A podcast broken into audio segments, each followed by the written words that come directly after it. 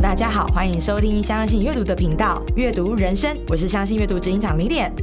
今天很高兴，节目邀请到的是我们美食智库费奇老师。嗨，费奇老师好。嗨，丽丽好，各位观众，啊，对不起，听众朋友，大家好。观众朋友也没有错，因为我们从美食跟阅读看的、听的、喝的，味觉，对，全南瓜了，对。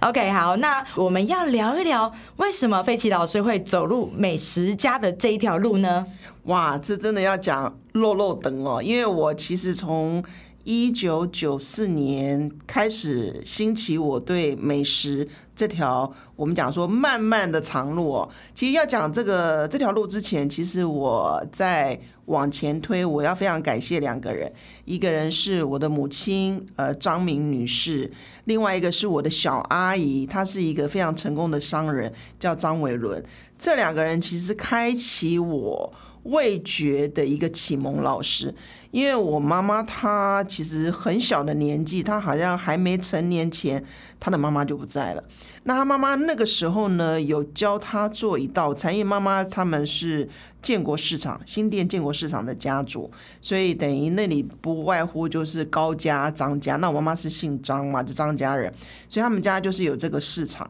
那等于那时候我的阿妈，她其实就是那里都是种田养猪。所以在呃逢年过节呢，就会做一道菜，叫做呃北菜肉。那那个北菜肉基本上它其实是不外乎就是要有那个蓬皮，就是猪皮把它炸，就是炸猪油的那个崩皮，猪油渣，然后搭配这个，因为过年都很丰收，就会有很多白菜，他就把白菜跟着那个猪油的汤或者是鸡油，就因为都会会煮杀猪公嘛，也会这个拜拜，所以就会有鸡汁。就会有那个鸡油，就会来做呃常年菜。那这个猪油呢，就是炸出来的猪油，就会来做北菜肉。然后以前其实还没有蛋酥，其实那是南洋才用蛋酥。那其实，在北部，因为我我妈妈他们是新店安坑人，所以他们就是用底油泡啊，跟北北菜肉，然后加一些什么香菇啊，或者是其他的。呃，那时候还不是用什么金钩虾的嘛，他们是用虾皮，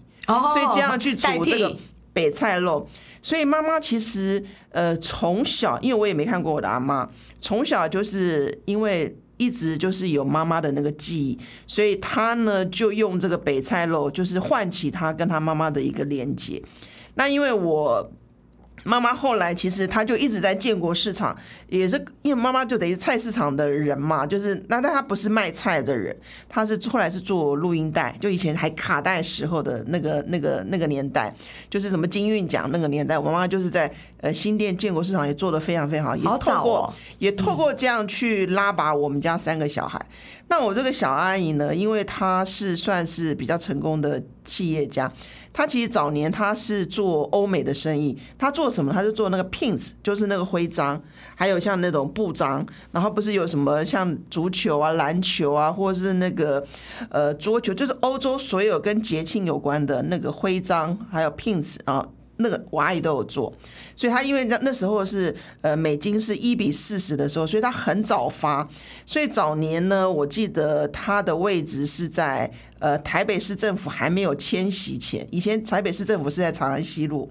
那我阿姨家就在长安西路隔壁那栋大楼。他跟那个有一个蛮有名的呃洪文栋的骨科大夫，他们住同一栋。那我阿姨的公司也在那，家也在那。那我记得有一次我阿姨在家里宴客，然后她呢就就请我去帮忙，因为我阿姨很喜欢我，她觉得我就是长得甜甜的，然后就像刚刚主持人丽丽讲的，就是我很懂得察言观色。我觉得那是不是那时候养成？我现在回想起来好像有一点。那那时候我阿姨呢，就是要宴客，因为商人总是会有一些 social 的场合，然后他就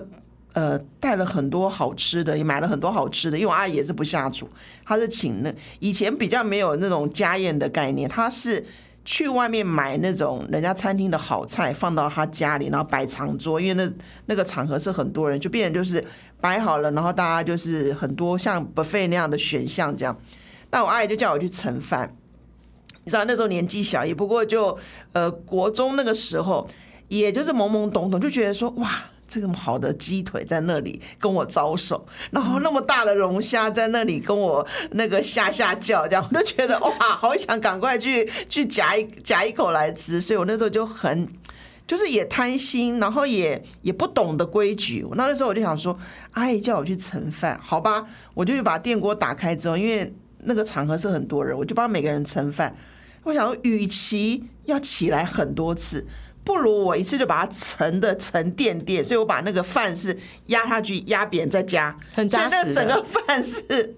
人家是人家是那个饱满的像一头山，我是不是我把它压的扁扁，所以那个是很厚实沉甸甸。我阿姨就说你真不懂规矩，可是那时候就不懂为什么阿姨骂我不规不懂规矩。我说他这样大家就不要起来，就在那边一直吃美食，不是很好吗？他说你都一点都不懂得品尝美食。一个是阿姨，一个是妈妈。那妈妈也让我去想到连结，因为妈妈跟阿姨现在都不在了。就他们两个，其实让我去回想起我那时候为什么会从一九九四年就在美食这个领域生根。当然那时候我自己是呃媒体的记者，那时候是早年五大报时代的那个辉煌年代。那时候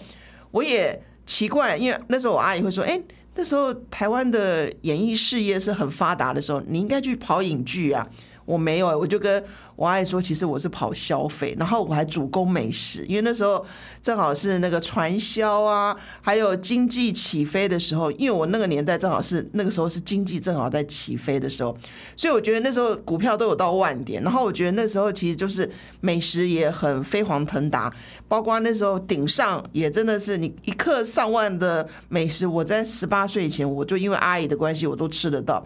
等于说，我从呃一般的呃家里的底蕴到一般的大餐厅的大菜，我几乎都因为妈妈跟阿姨有机会去领略到。尤其每次我记得过年的时候，妈妈在煮这个白菜卤，我觉得她是她是含着眼泪，很心痛在煮这碗白菜卤。我就觉得现在回想起来都觉得有一点心酸，因为那个感觉就是。他在连接他跟他妈妈的那个感情情感，然后再连接后来我妈妈因为因为也是太辛苦了，她其实，在新店建国市场有很长的时间，她得靠卖录音带照顾我们一家三口。那我觉得那时候我也觉得妈妈，因为我 我父亲是比较特别，因为我父亲是一个他是一个技术人员，然后他呢。蛮有趣的是，他以前在一个很好的公司叫三好数字，那时候是很有名。你现在其实，在查这个公司，现在应该是不在。他是那家公司一个呃做到科长的职位。那后来因为就是他也是有一点野心，那时候他就出来在大元他自己创业。那创业以后应该是做的不是很顺利，所以后来在在他在那里发展之后，我觉得就有一点失智。就我所谓失智，说失去对自己的自信，丧志了。对，就丧志，就有点怀忧丧志这样的感觉。那后来，我觉得后面的发展，我觉得他也就是比较意兴阑珊，反而是所有的重担都在我妈妈身上。所以我妈妈在呃连接我的阿妈的那个情感，加上后来她自己的辛苦，然后拉拔我们三个小孩长大。所以当我妈妈在呃我自己开始进了媒体之后，就是。一九九三年哦，我发现妈妈生病，因为妈妈就得了淋巴癌，所以在那个过程当中，就是我也慢慢就是很早就开始进入就是要帮家人 take care 的这个状态。嗯，所以在那个过程当中，我就觉得妈妈给我的那个情感的那种，就是那种那种牵扯，我就觉得影响很大。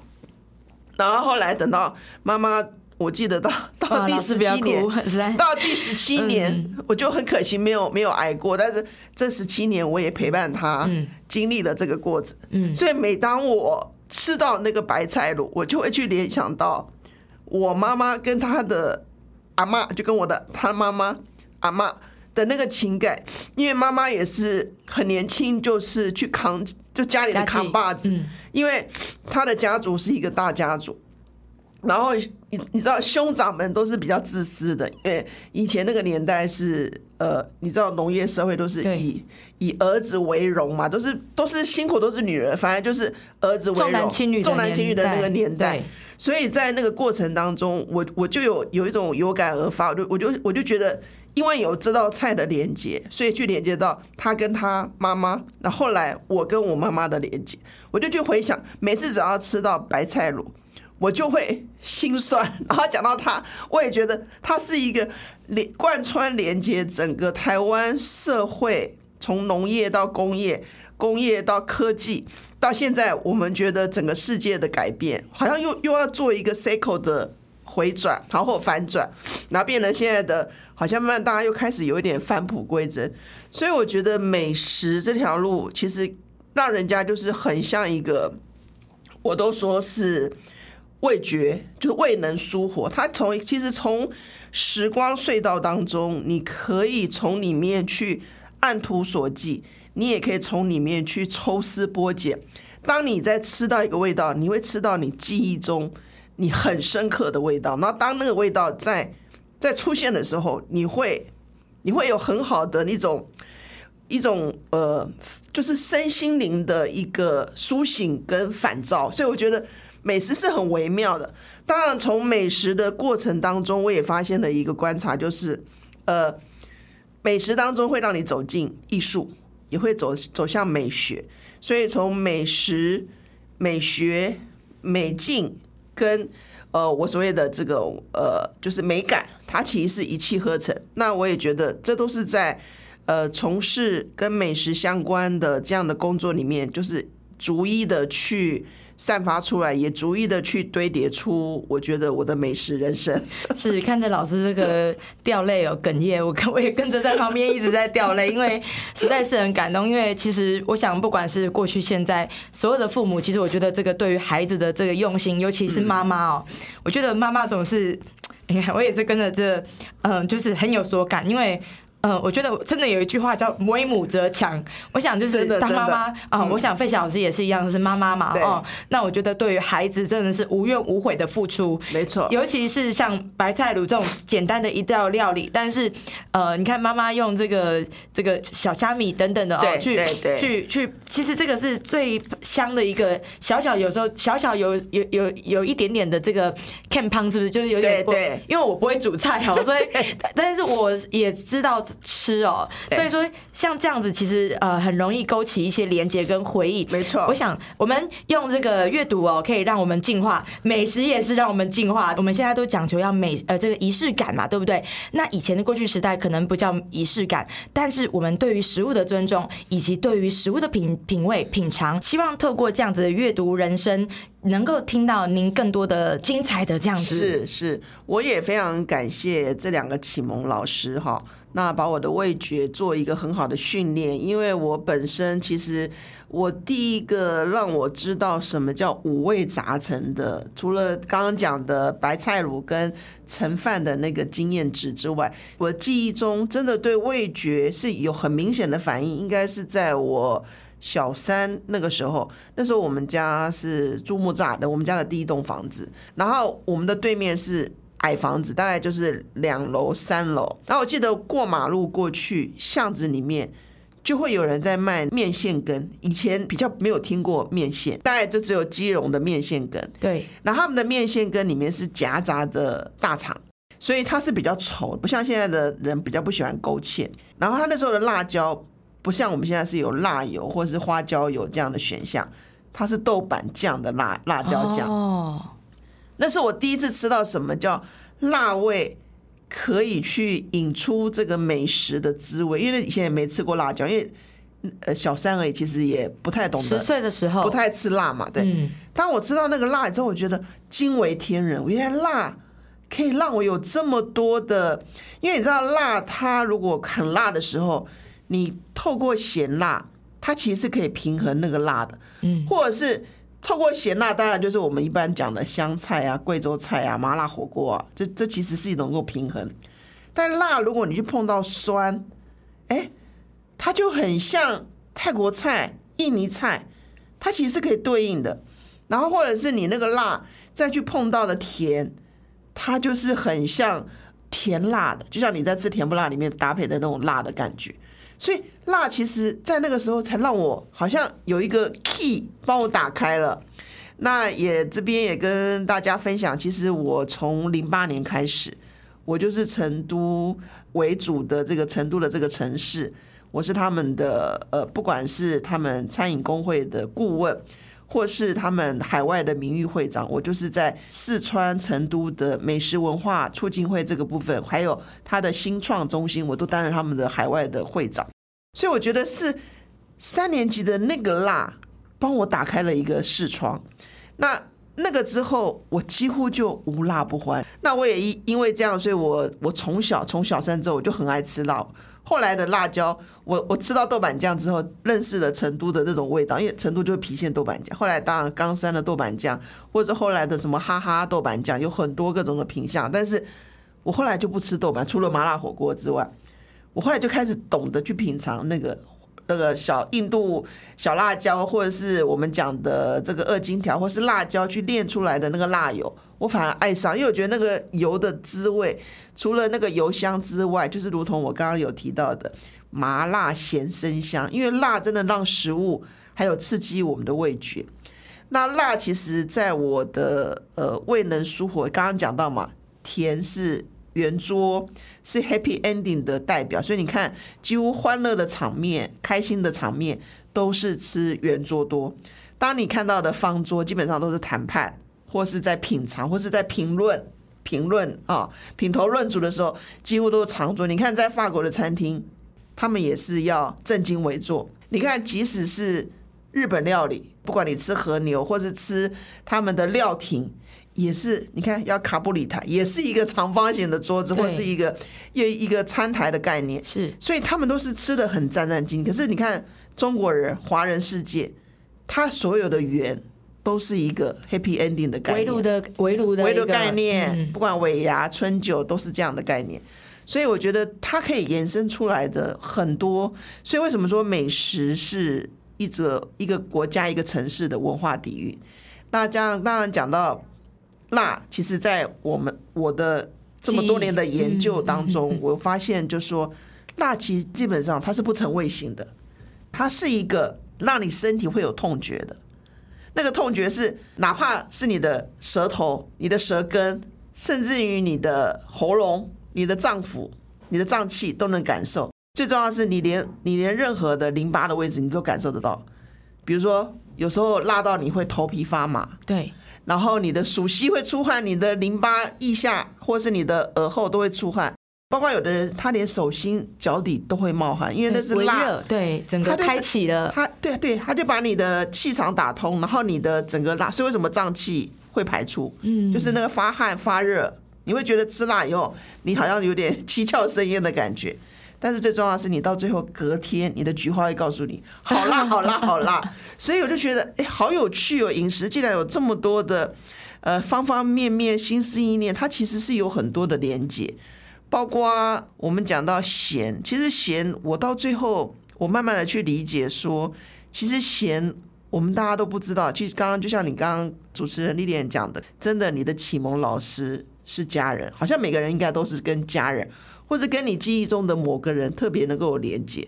但是为什么大家对咸味，包括外国人，应该就全世界的人，因为你知道妈妈的羊水就是咸的味道，嗯，而且咸的结晶，你看那个盐巴的结晶，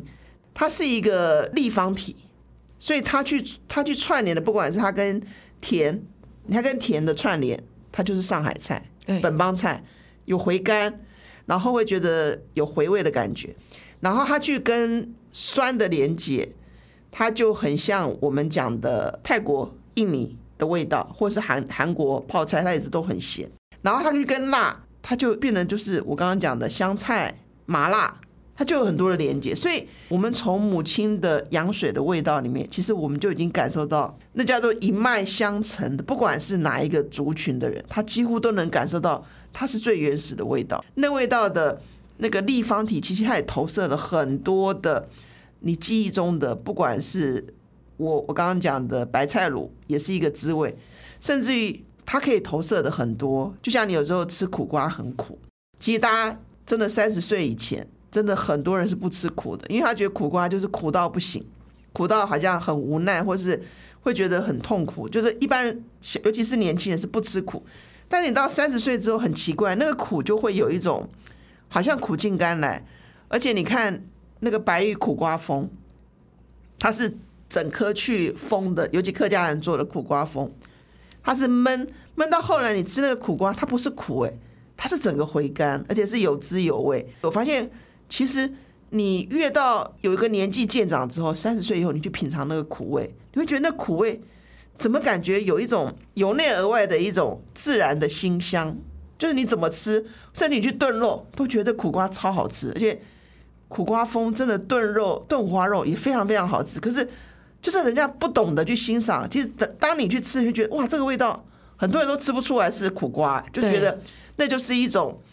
味觉跟你的呃整个的。我刚刚讲嘛，你的时光隧道里面的抽丝剥茧、按图索骥，你会找到自己的未能疏活，这是蛮有趣的。老师讲的这个，其实也让我因为。对您来讲，美食是一种力量哦，也是一个唤起您在对于母亲与以及启蒙您的阿姨的这个一个见证你的成长。那其实相对于我来讲，阅读对我来讲是也是一种力量哦，就如同您美食是一种力量。您刚刚提到这一块啊，其实让我想到说，就像我们在阅读书，其实我们在小时候可能同一本书，到了可能二十岁念它的时候，跟三十岁读一本书，其实明明就是同样的文字，但是它能感动的地方。就是会不一样，因为我们呃，不管是先天的环境跟家人，或者是后面因为上了学，然后就学之后，还有后面出社会等等的人际关系，呃，还有包含老师刚刚提到的心理跟心灵层面都不同了，嗯、没错。所以我想，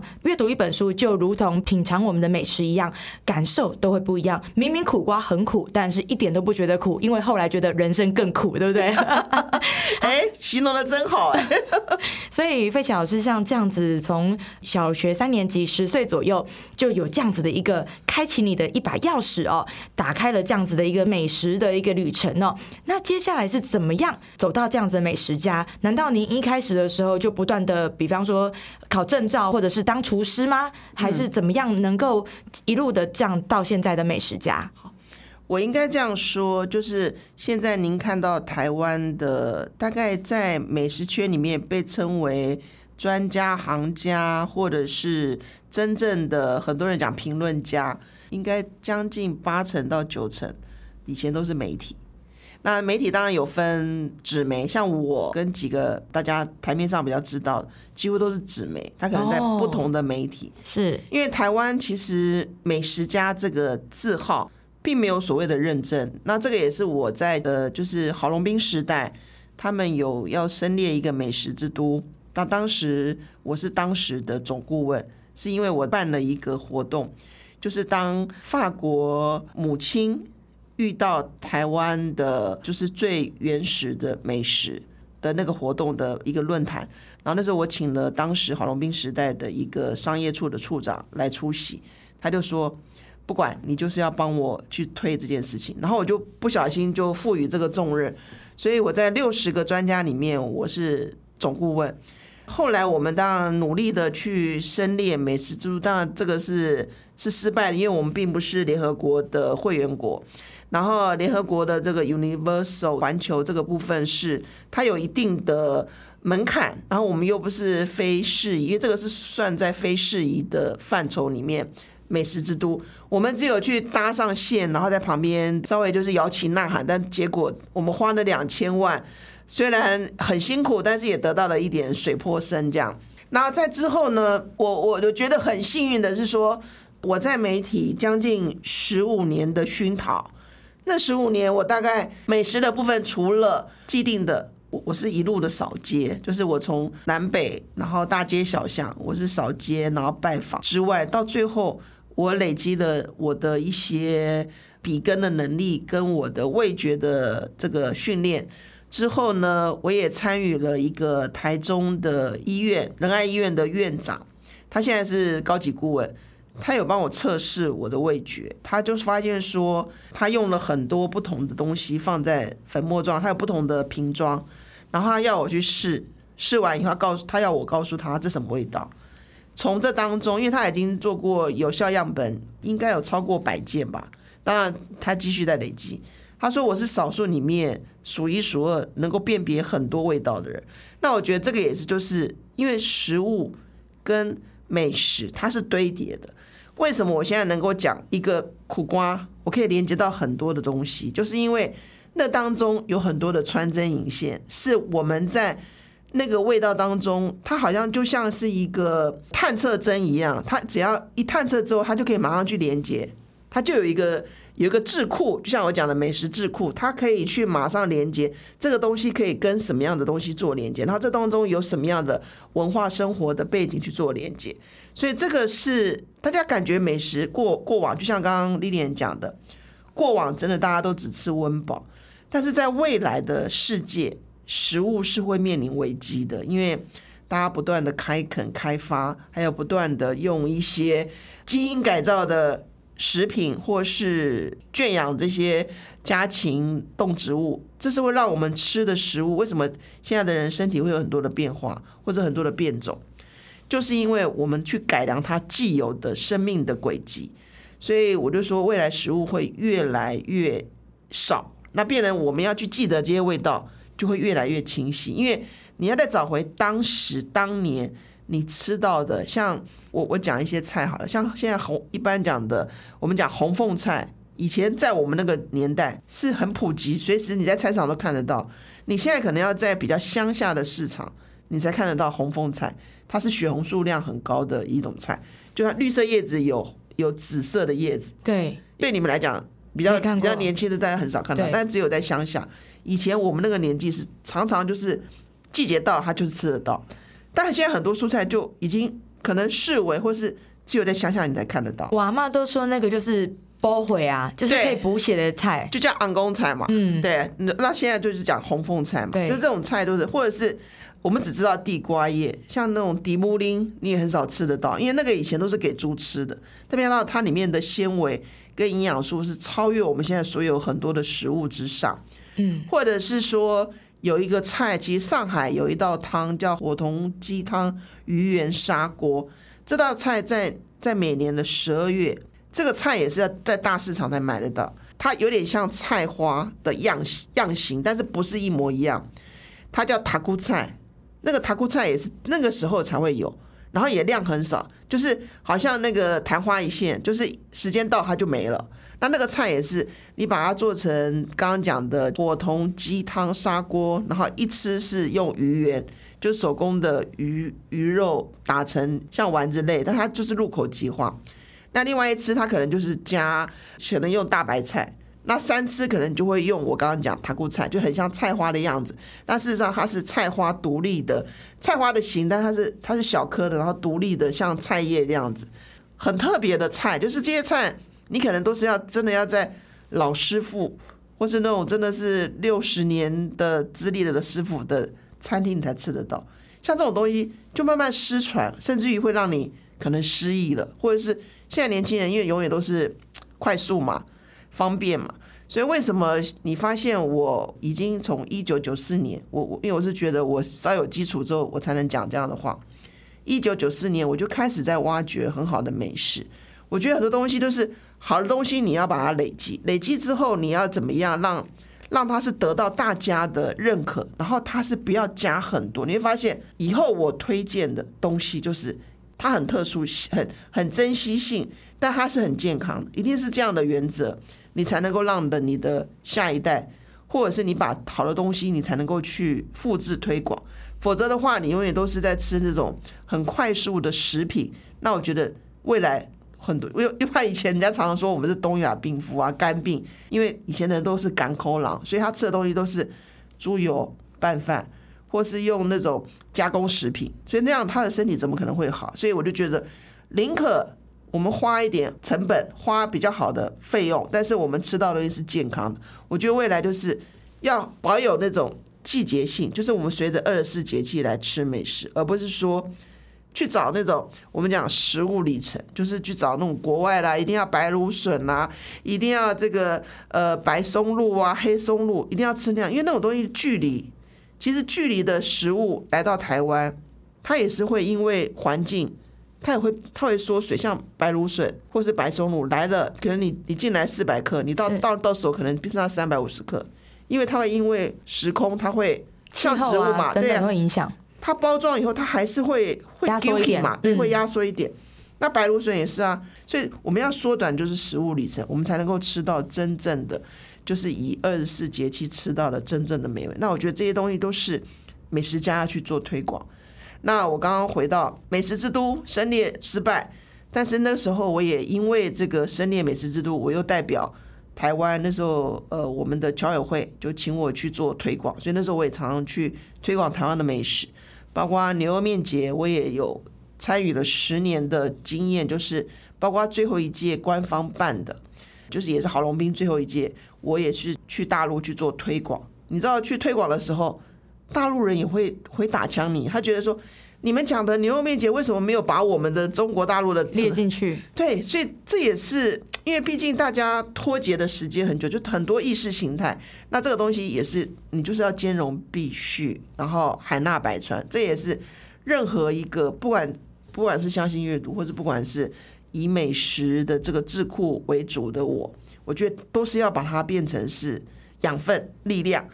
然后包括像你刚刚讲的相信阅读这个品牌，我觉得很棒的是说，一本书会改变一个人。我我就回想起我曾经也是有一本书，那时候我是在看，就说你未来会做什么。我最记得那时候我我我是小五的时候写的日记，我说我未来应该会做记者吧。嗯那时候我真的压根没想到，因为呃我的求学经验，我到高中以前在台湾，我到大学我是在日本，然后那时候又边打工边求学，所以我的高中最后我是念松山工农电子设备修护科。我按你讲，我应该是走工科，而且 而且是走现在的科技业。但那时候我就觉得我的英文国文比我的电子的的科系的东西学得好，我就觉得很有趣。然后我的国文都一定是班上的高分，我就觉得哎、好像这怎么样去跟记者做？我想都没想到。可是我在一九九三年我就进到媒体业，我就觉得怎么会？而且在一九九三年之前，我就一直帮《时报周刊》它的综合大医院，我我已经开始在帮他们写稿。或是联合报的家庭妇女版，或是以前的台湾新生报，可能对你比较陌生，因为它已经不不存在对对 对对，所以我就觉得，哎、很多东西就说那时候你只是因为看这本书，你写的日记，就到最后也都应验了。我就觉得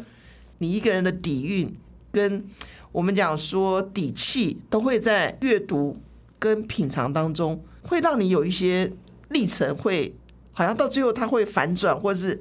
会实现也不一定。阅读就跟美食一样，它这个也可以开启我们的眼界哦。就像刚刚老师提到的这个一些美食哦，不管从北菜肉或者是我们呃炖汤嘛等等这些，那它也让我们活出了人生新高度。那呃，今天听到了费奇老师的这个很精彩的人生，我觉得费奇老师的人生像一本小说。对我来说，老师的美食是一种天赋。不只是因为妈妈或者是阿姨开启了您的启发哦，我觉得更是对您来讲是一种